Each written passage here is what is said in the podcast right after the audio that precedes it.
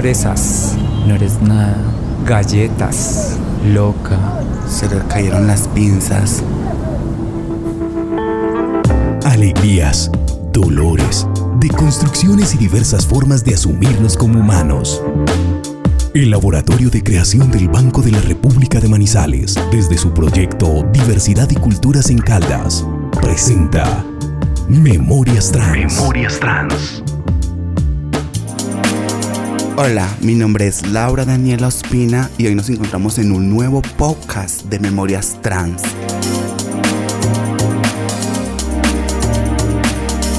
Y hoy vamos a hablar sobre los tres amores. El amor de la familia, el amor del corazón y el amor propio. Y hoy me encuentro con dos invitadas muy especiales, Diva y Juliana Tijeras.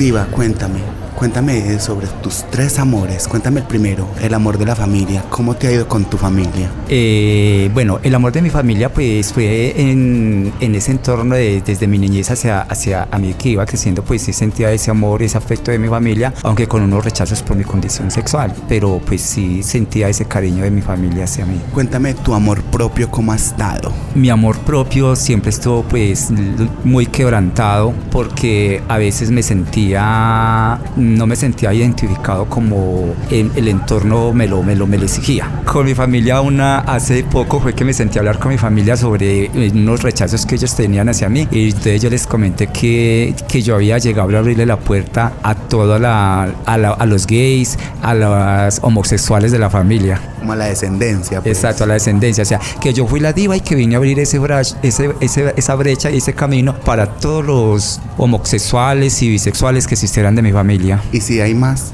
Sí, por ahí hay unos que ya están siguiendo mis pasos. Ya llegaron, ya llegaron a recibir mi bandera.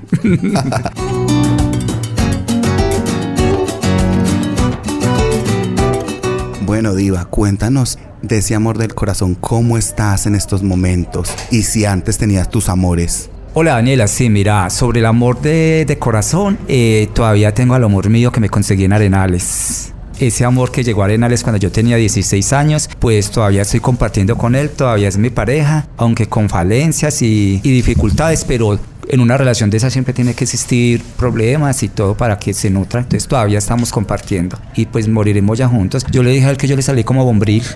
Más duradera que bombril. Entonces, si crees en el amor de pareja trans? Sí, mira que sí, pues yo fui afortunada en eso. No sé ahorita si, si usted, ustedes qué dirán, que son más, más nuevas que yo.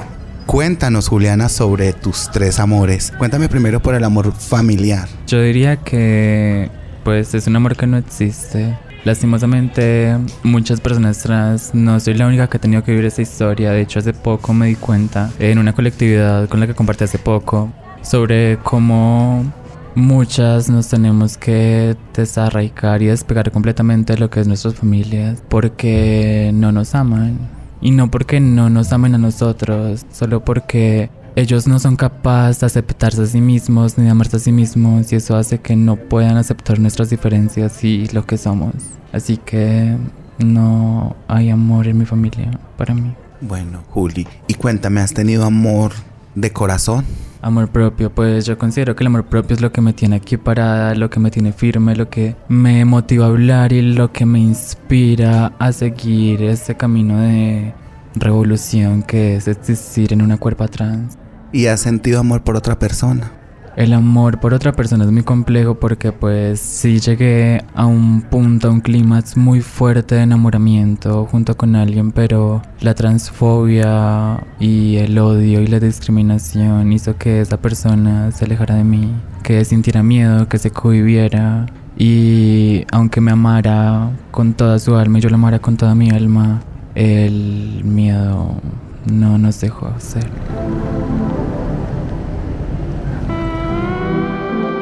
Por mi caso, yo creo que el amor, el amor de mi familia fue siempre, o sea, desde niña fue el amor ahí, pero me lo toqué que ganármelo como mujer trans, porque fue muy duro haber cambiado de un momento a otro a mujer y que mi mamá se aprendiera a decirme Daniela, que mis hermanos me aprendieran a decir ella y no él fue duro. Fueron los primeros 10 años, yo creo, de mi vida de trans que fue como que enseñarle a todo mundo cómo me llamaba. Gracias a Dios y creo yo que a lo que me ha iluminado siempre en el camino, los que más me importan lo aprendieron a decir en muy poco tiempo, porque mi mamá ya en un año ya sabía que yo me llamaba Daniela y mis hermanos también. Pero la sociedad, la sociedad que como que ya la familia lo acepta a uno, pero los vecinos no quieren dejar el nombre del pasado atrás y se lo quieren como que recordar a uno. Ah, pero eso se llama así, ¿cierto? Y el amor propio es lo que me ha enseñado a crecer cada día más. Yo creo que a uno como población, como persona LGBTIQ más de la ciudad y de todas las ciudades, es el amor propio lo que nos enseña como que a mantenernos vivas. Porque uno llega a un tiempo de desolación que uno se quiere encerrar y una burbuja que uno no,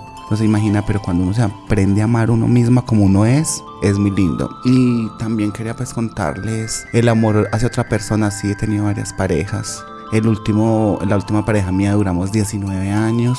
Ahora estoy entablando una relación nueva con un pollo de 22 años. Mejor dicho, mero colágeno. Y estoy súper feliz. Vamos a ver cómo se dan las cosas. Eh, también es como dejarles el, el picantico ahí que también nosotras como población nos podemos enamorar y también llegar a ser amadas y amados.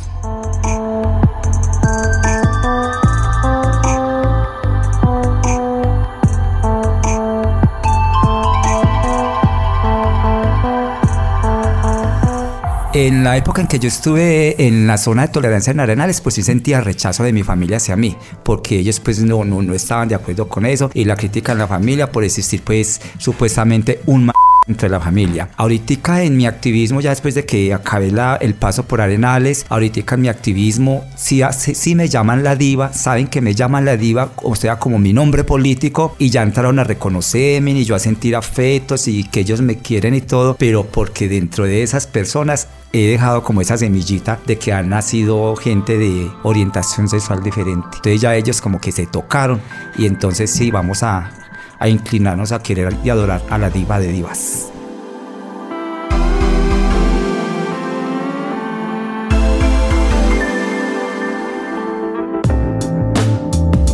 Cierto, como la falsa moral ahí también, ahí la doble moral, digo yo. Eso sí es verdad. Es como cuando los novios tienen sus mujeres trans eh, y uno como mujer trans quiere salir con el novio, así como muchas compañeras nos han pasado. Eh, ¿Y qué te dice el novio? Ve tú adelantico que yo voy atrás poniéndote cuidado porque que no te miren, pero es como por ese, ago, ese, ese agobio que tienen como que, ahí va con el mar, ahí va con la travesti, entonces qué pena que vean al travesti, pero hoy en día hay que liberarnos. He visto que hay hombres que son muy, muy parados y muestran que de verdad quieren a una mujer trans y la sacan de la mano a la calle. O yo me siento así amada. Por ejemplo, con mi pareja sí me siento que es muy cuestionado, porque como mi pareja es bisexual, entonces esa parte como que, que él no me puede demostrar como ese afecto, porque está, estamos jugando como a, a, doble bando, a como a una doble moral. Entonces esa parte me ha costado a mí, la parte del amor de, de pareja. Yo quiero agregarle algo en la relación de 19 años, yo era la que antes rechazaba. Me daba pena que me vieran que él me abrazara, que me cogieran en el público, algo así, me daba como que esa pena, me sentía yo pena propia, que yo decía, ay, pero ¿por qué? Y él era abrazándome y yo sentía eso. Y pues ahora me pasa lo mismo contigo, tengo un pollo que es súper bisexual, le gusta también mucho la vallaina, le gusta mucho las mujeres, pero pues el hombre sabe que el ojito de pavo nunca va a pasar de moda. Yo creo que el compartir en pareja fue lo que me ayuda a construirme a mí, ¿cierto? Y la verdad fue bastante doloroso el que no se pudiera realmente coincidir o concretar algo, algo firme, ¿cierto? Y pues fue una lástima que a pesar de que ambos nos amáramos y de que estuviéramos literalmente tan presentes en la vida de uno y el otro y tan conectados, esta conexión que no se pierde, que la sociedad, que la del exterior, personas que son ajenas a nosotros, nos tuvieron que separar, fue la verdad lo que me rompió. Creo yo que dependiendo del amor, dependiendo también del amor, porque cuando uno es enamorada mutuamente, se siente uno enamorada, pero cuando el amor es comprado, como más de una compañera que compra el amor con un hombre que no te va a querer y te va a decir, adelántate porque yo voy detrás y le dar pena salir con uno como mujer transgénero, como población LGTBIQ más, yo creo que es como muy angustiante, el amor debería ser puro, o sea, entre dos parejas, no, no porque se compre, como muchos hacen, que por tener un hombre bello tengo que comprarlo, darle muchos lujos para poder tener ese amor falso, creo yo. ¿Tú qué piensas, Diva? Tiene que ser algo pues muy directo, algo muy fluido, no sé, algo así como, como macaneado, pues como sobreactuado. siempre creo que debe ser lo que se siente y espontáneo. De pronto yo sentía ese, eh, eso entre mi familia y entre mi pareja. A veces mi pareja, pues por ese bando de bisexualismo, mm, yo andaba mucho con él y era, hable como un hombre, compórtese como un hombre o haga esto. Y eso pues para mí era imposible. Pues yo no era capaz de hacer eso. A veces la jugaba, pero de pronto se me regaban las pinzas y las plumas. Entonces no era capaz. Y en mi casa sí de pronto por los cortes, porque usted, pues peladito, ya lo mandan a hacer a esos cortes que le hacían aquí con guardabarros. Y pero ya usted ya es un adolescente y quiere que no, que motílese como un hombre, que compórtese como un hombre, que los hombres no lloran. Y yo por dentro, pues que yo no soy un hombre.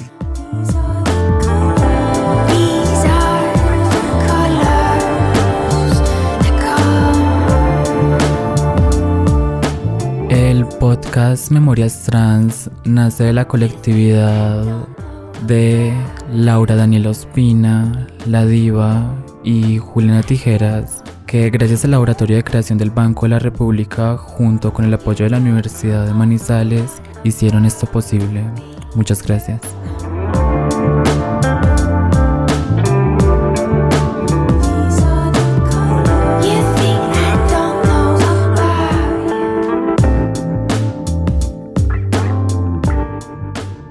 Este episodio fue realizado en el Laboratorio de Creación del Banco de la República de Manizales, producido en los laboratorios de radio de la Escuela de Comunicación de la Universidad de Manizales. Participantes: Daniela, La Viva, Juliana Tijeras y Carlos Buritica.